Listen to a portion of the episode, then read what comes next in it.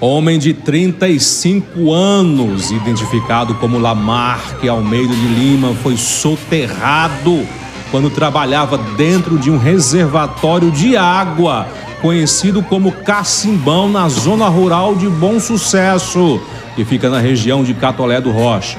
O fato aconteceu no último sábado, dia 30, e de imediato o SAMU foi acionado.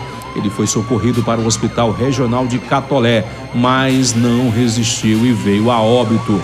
Conforme testemunhas, parte de uma barreira desabou em cima de Lamarque e provocou ferimentos graves em seu corpo. Lamarque Almeida de Lima deixa esposa e filha.